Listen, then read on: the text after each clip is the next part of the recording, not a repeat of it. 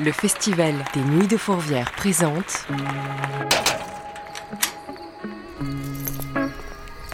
Veilleurs de nuit. Portrait de celles et ceux qui font le festival. Ce qui se passe pour moi quand le dernier spectateur s'en va et ce que je dois faire au niveau du travail, eh ben, c'est démonter tout ce qui se trouve sur scène à ce moment-là. Pour ma part, tout ce qui concerne les, micros et les retours de scène qui ont servi pour les artistes. Et c'est en général euh, entre une et deux heures de travail après que le dernier spectateur euh, soit, soit parti pour nous. Guillaume Lavis, technicien son.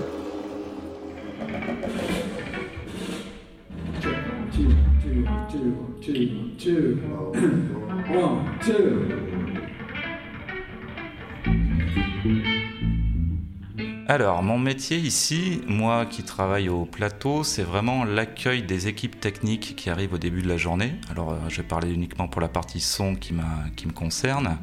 Et c'est vraiment la, on va dire, la vérification de toutes les informations qu'on a pu avoir en amont de leur part. Vérifier qu'on a tout le matériel nécessaire au bon fonctionnement, au bon déroulement de leur journée en son. Donc, ça veut dire essentiellement une liste de micros si on doit en fournir. Euh, non, non, non, ça c'est le jus un nombre de retours de scène, l'implantation exacte sur scène du groupe. À droite, c'est pas mal. Et la mise en place de, tout ça pour la, pour la journée, c'est-à-dire des différents moments de répétition pour les différents groupes. Ah, on se le recheck du coup Jusqu'à la réinstallation le soir, à partir du moment où on a le public pour le déroulement de la soirée. Bonjour, Perrine. Je serai au retour. Enchantée.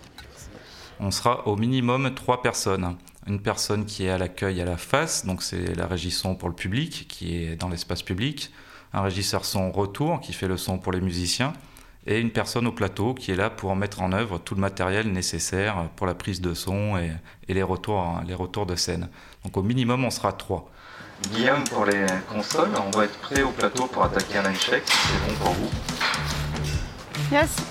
Ouais, ça va bientôt être bon pour nous, ouais. Euh, ça marche, tu me tiens en jus, moi, je quitte jamais la scène. Mon travail, c'est d'être vraiment euh, auprès des artistes pour euh, être sûr qu'ils soient dans les bonnes conditions et que techniquement tout fonctionne correctement.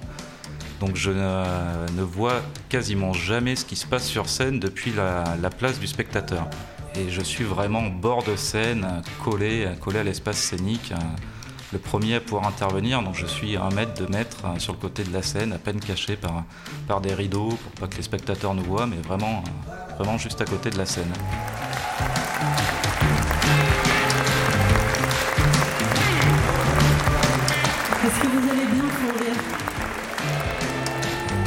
C'est très difficile des fois à comprendre pour, euh, j'ai envie de dire des gens en, général, mais même pour les artistes. On est dans un théâtre antique où il y a eu des spectacles, on va dire, depuis euh, des centaines d'années, des millénaires. Mais c'est absolument pas des lieux qui sont adaptés pour euh, faire des spectacles comme on les fait nous aujourd'hui. C'est très joli pour le, le public, le cadre est magnifique, mais ce sont des lieux qui sont très difficiles à travailler. Euh, pour euh, plusieurs raisons, mais la principale, euh, par rapport à nos méthodes de travail d'aujourd'hui, avec des concerts sonorisés, de sonoriser des répétitions l'après-midi dans un théâtre antique qui est vide, avec un, gradin en pierre qui est très proche de la scène, nous amène des contraintes très élevées sur les retours de son que peuvent subir les artistes en étant sur scène pour leurs répétitions.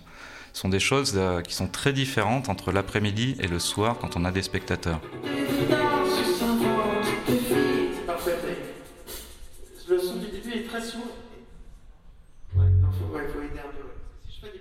Il faut être vraiment prêt à devoir euh, modifier beaucoup de réglages le soir quand on va être avec, euh, avec le public à l'intérieur. Donc c'est vraiment compliqué à travailler.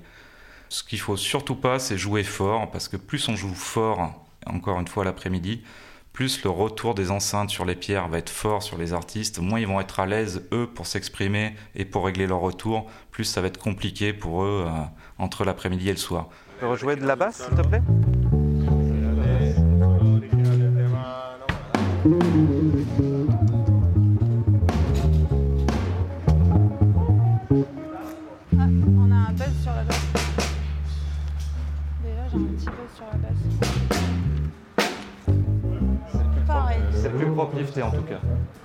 Que j'aime là-dedans, en tout cas ici, ce que j'aime beaucoup, c'est la diversité de ce qu'on propose et du coup la diversité de ce qu'on a travaillé, nous, techniciens.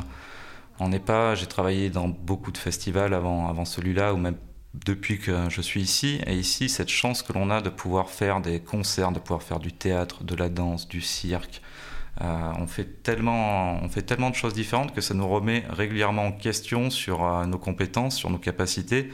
Et en tout cas, ça nous demande de nous adapter à, euh, totalement d'une fois à l'autre. Et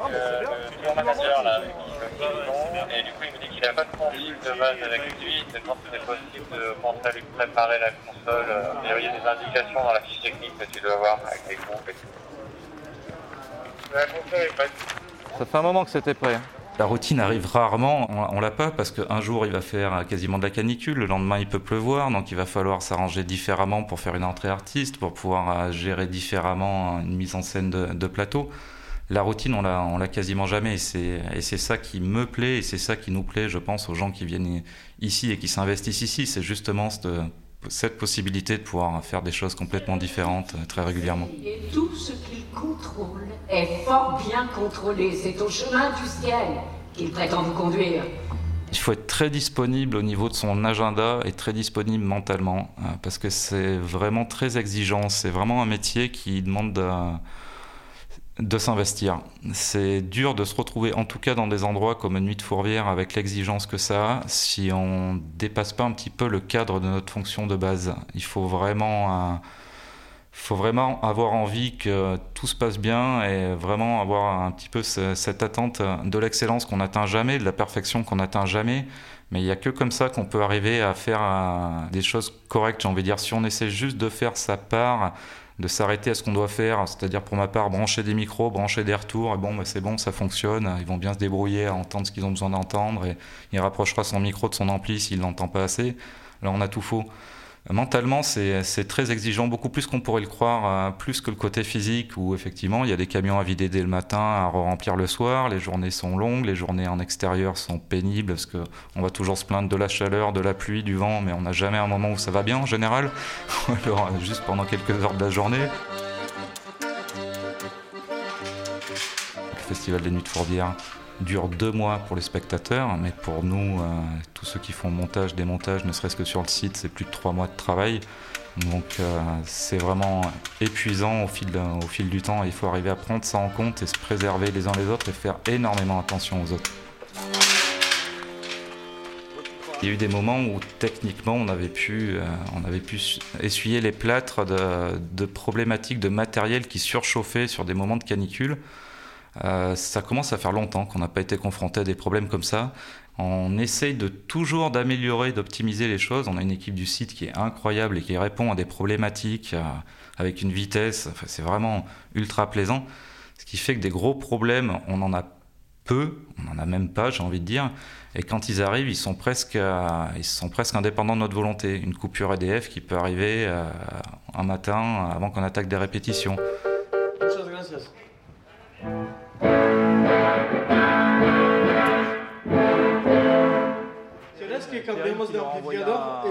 Tiene un truc de reverb. Je sais pas ce qu'elle a envoyé, c'est pas le moment de la faire. Vraiment, euh, on pourrait changer d'ampli, celui-là il a l'air un peu euh, au bout de sa vie. S'il vous plaît. Des problèmes de câblage. Le dernier gros problème qu'on a pu avoir sur site, je pense, c'était pendant le concert de Radiohead. Où on a eu une panne sur leur, leur armoire lumière euh, pendant un morceau. Et donc le morceau s'est fini, fini dans, dans, le noir, avec juste des lumières qui étaient prévues, des lumières de secours des nuits de Fourvière. Ça empêche que le morceau s'est super bien fini. Je pense qu'il y a même des spectateurs qui se sont rendus compte de rien. Et Show Must Go On, de toute façon, et à moins d'un problème énorme où on perdrait la sonorisation, euh, ça arrivera toujours, hein, ça arrivera toujours à finir, ça arrivera toujours à jouer. Le euh, concert d'IAM, on avait perdu, euh, alors ils étaient venus avec leur matériel, mais on aurait pu avoir le même problème avec le nôtre, mais on avait perdu le DJ pendant plusieurs minutes parce que on va sans rentrer trop dans des détails techniques, mais on va dire que l'alimentation, pour pouvoir récupérer le son du DJ, il fallait qu'on ait une communication entre la console retour et le plateau qui ne fonctionnait plus. Il a fallu pallier à ça avec la console publique, la console face, et le temps que ça se mette en œuvre, pendant plusieurs minutes, IAM n'avait plus du tout de retour de scène sur le plateau. Et pour un groupe comme ça, où il n'y a pas d'instruments acoustiques, où c'est uniquement des bandes et des voix, s'il n'y a plus de retour de scène, ils n'ont absolument plus rien. C'est vraiment quelqu'un qui est dans sa salle de bain en train de chanter en espérant que, que ça se passe bien. Et ils avaient réussi à rester professionnels. Et pour le public, bien évidemment, ils se sont rendus compte qu'il y avait, y avait un problème. Mais ça a pu continuer à jouer euh, grâce, à, bah, grâce au fait qu'il y a encore du matériel qui, lui, fonctionnait et que ce n'était pas l'ensemble de la chaîne qui était, euh, qui était en panne. Je te le laisse encore ou je peux l'envoyer sur scène? Euh, vas-y, vas-y.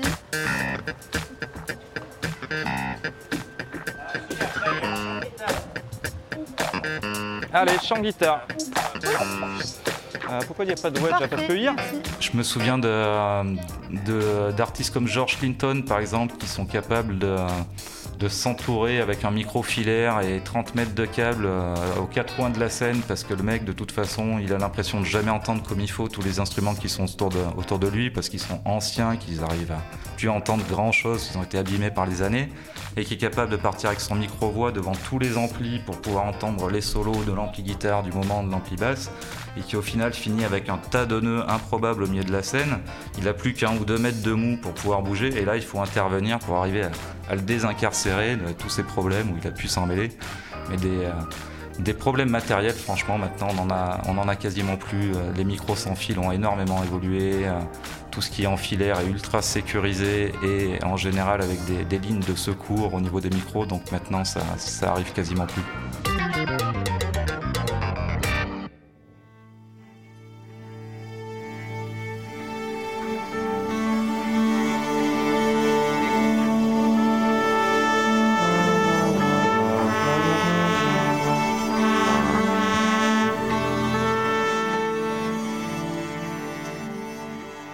Beaucoup de plaisir sur les euh, symphonies qu'on fait en ce qu'on appelle en one shot. Euh, quand euh, un artiste vient faire un, concert orchestré uniquement sur, pour une seule journée ou pour deux journées. Ça demande énormément de préparation. C'est énormément, énormément de travail le jour même, entre le temps d'installation technique, les temps de répétition qui sont timés avec les orchestres et qui sont très précis. On ne peut pas commencer en retard, on ne peut pas finir en retard. Et la récompense de ce type de journée, quand ça fonctionne bien, c'est vraiment incroyable. Quand il y a eu euh, vraiment une bonne osmose entre l'artiste qui va venir euh, pour ce jour-là et l'orchestre qui est là ce jour-là, quand on a tout eu pour que ça se passe bien la journée, un beau temps mais pas trop, pas trop de vent parce que ça c'est euh, l'ennemi de- l'ennemi des orchestres, surtout pas de pluie, pas trop de différence de, température. Et quand on a tout qui se cale bien comme il faut, on arrive à avoir des soirées assez incroyables et et ce plaisir de se dire, ben ça on l'a fait qu'une fois. Ça se refera jamais, en tout cas ça se refera jamais dans ces conditions parce qu'il retravaillera sûrement jamais avec cet orchestre et en tout cas sûrement jamais aussi ici. Ben voilà, ça a été là. Les spectateurs qui ont pu le voir, c'était aujourd'hui. Nous qui avons pu travailler là-dessus, c'était aujourd'hui. Et ça c'est un, un gros plaisir. ouais. J'aime beaucoup beaucoup ces moments-là. Une chose nous lie, Olivier, Manu, le gospel, l'orchestre symphonique, le conservatoire de Lyon, et vous tous, c'est qu'on aurait été à la première, tu vois ce que je veux dire?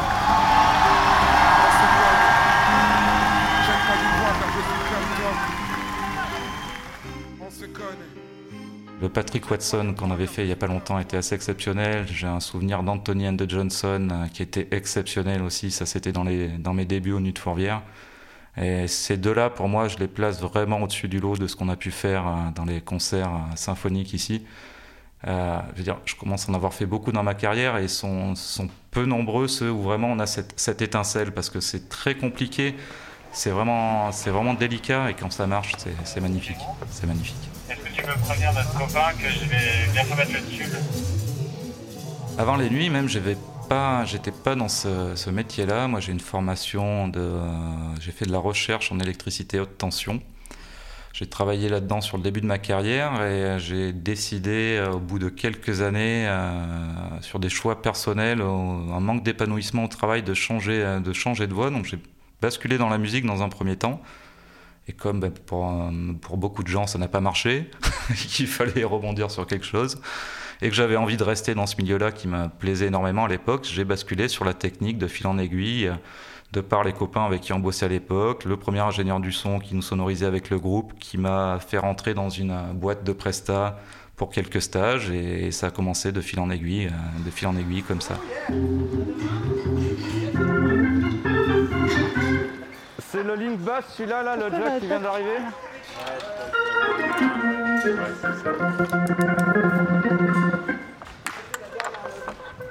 Pour moi, c'est vraiment, euh, vraiment plus qu'un lieu de travail aujourd'hui. euh, c'est vraiment un endroit où j'ai énormément d'amis, euh, au, mieux, des copains, quelque chose qui dure longtemps, où je me suis épanoui au sein de mon travail.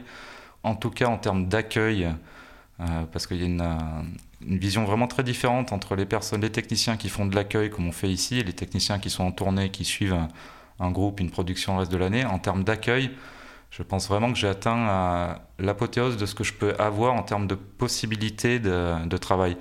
Cette chance qu'on a d'avoir vraiment du pluridisciplinaire et, sur cette durée-là fait vraiment que je pense pas que j'arriverai à m'épanouir autant euh, dans un autre festival euh, maintenant. Il y a des très très beaux festivals, mais qui vont être uniquement de musique, uniquement de, de théâtre, uniquement de danse. D'avoir cette chance d'avoir tout ça au même endroit, dans un cadre pareil, je pense que pour moi c'est le mieux que c'est le mieux que je puisse atteindre.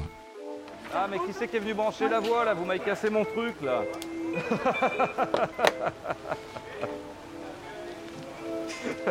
non, mais je venais de, je de la camer par là.